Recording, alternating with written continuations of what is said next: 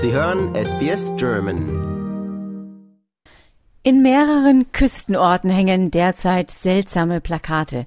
Leblose Wale am Strand, ein Wal, der in Flammen steht, im Hintergrund Windkraftanlagen. Auch auf sozialen Medien werden Bilder von Walen und Windrädern verbreitet. Die Behauptung, Windräder würden Wale töten. Das Ganze ist eine Kampagne gegen einen Plan der Regierung in Canberra, die mehrere Offshore-Windparkanlagen vor der Küste des Landes bauen will. Glaubwürdige Beweise für die Behauptung gibt es jedoch nicht.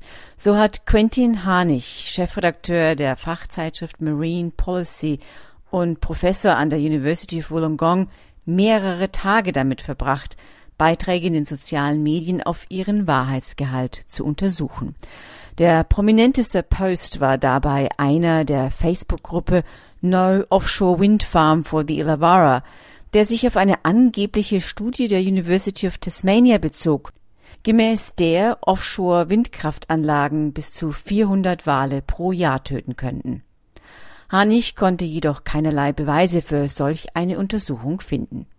Diese Studie existiert nicht, sagte er gegenüber der ABC. Und weiter, es gibt keine wissenschaftlichen Erkenntnisse, die belegen, dass Windparks erhebliche Auswirkungen auf Wale haben, so der Experte.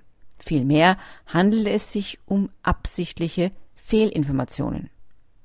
Der Beitrag in dem Online-Forum wurde inzwischen gelöscht, aber einige der 7000 Mitglieder der Gruppe würden weiterhin regelmäßig Inhalte und Videos posten, die einen Zusammenhang zwischen Wahlsterben und Windkraftanlagen nahelegen.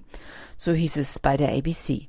Dabei tauchen wohl immer wieder auch Behauptungen des ehemaligen US-Präsidenten Donald Trump auf, die bereits von der US-Wetterbehörde NOAA, der National Oceanic and Atmospheric Administration, widerlegt worden sind.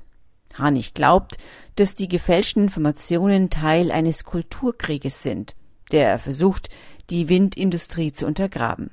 Zitat Wir sehen bisher keine wirkliche Wissenschaft.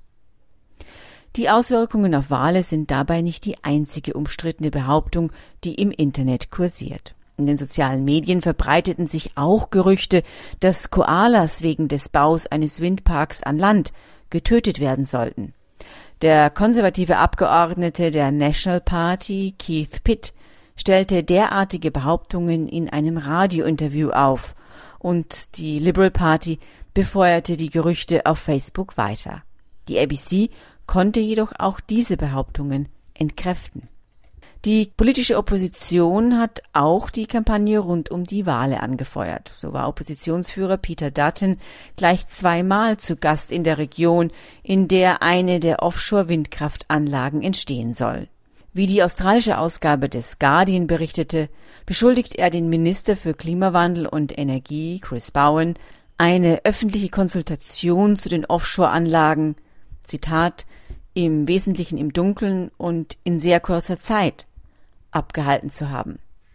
Sein konservativer Kollege Barnaby Joyce, ein langjähriger Gegner erneuerbarer Energien und Klimawandelleugner, ging auf einer Kundgebung im Küstenort Port Stevens sogar noch weiter und bezeichnete die Unterstützung für erneuerbare Energien als einen Kult.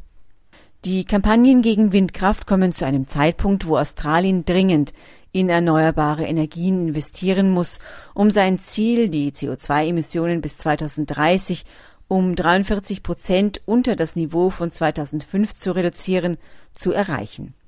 Zwar ist der Anteil der Kohle an der Stromerzeugung seit 1999-2000 von den einstigen 83 Prozent gefallen, doch erneuerbare Energien machten 2022 nach wie vor nur 32 Prozent der gesamten Stromerzeugung aus, während fossile Brennstoffe wie Gas, Öl und Kohle den Rest abdeckten.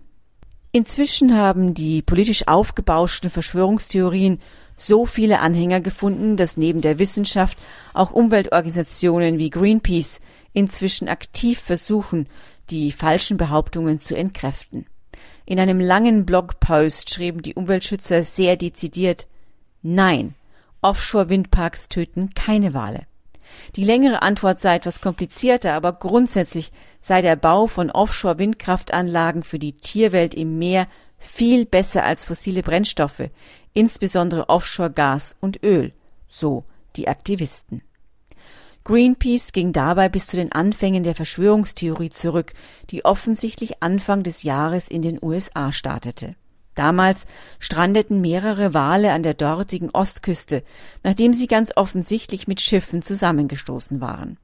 Einige rechte Politiker, die laut Greenpeace Millionen an Wahlkampfspenden von der fossilen Brennstoffindustrie erhalten haben, hätten damals dann aber eine Reihe neuer Offshore-Windanlagen für den Tod der Meeressäuger verantwortlich gemacht.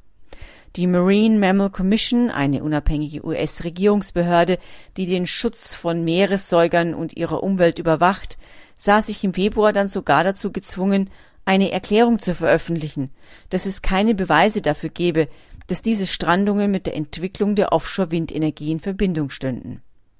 Trotzdem ist der Anti-Windkraft-Widerstand nach Australien übergeschwappt und hat hier inzwischen so enorme Ausmaße angenommen, dass sich bei Kundgebungen, wie vor kurzem im Küstenort Wollongong, teils bis zu tausend Menschen versammeln, um gegen die Anlagen zu demonstrieren. Um dies zu erreichen, hätten einige Politiker und Initiatoren einige der absolut schlimmsten Taktiken von Donald Trump und anderen importiert und absichtliche Fehlinformationen gestreut, sagte Arthur Rorris vom Arbeitsrat South Coast Labour Council dem Guardian. Es sei sehr, sehr emotional und politisiert geworden. Das war für SBS Radio Barbara Barkhausen. Lust auf weitere Interviews und Geschichten? Uns gibt's auf allen großen Podcast-Plattformen wie Apple, Google und Spotify.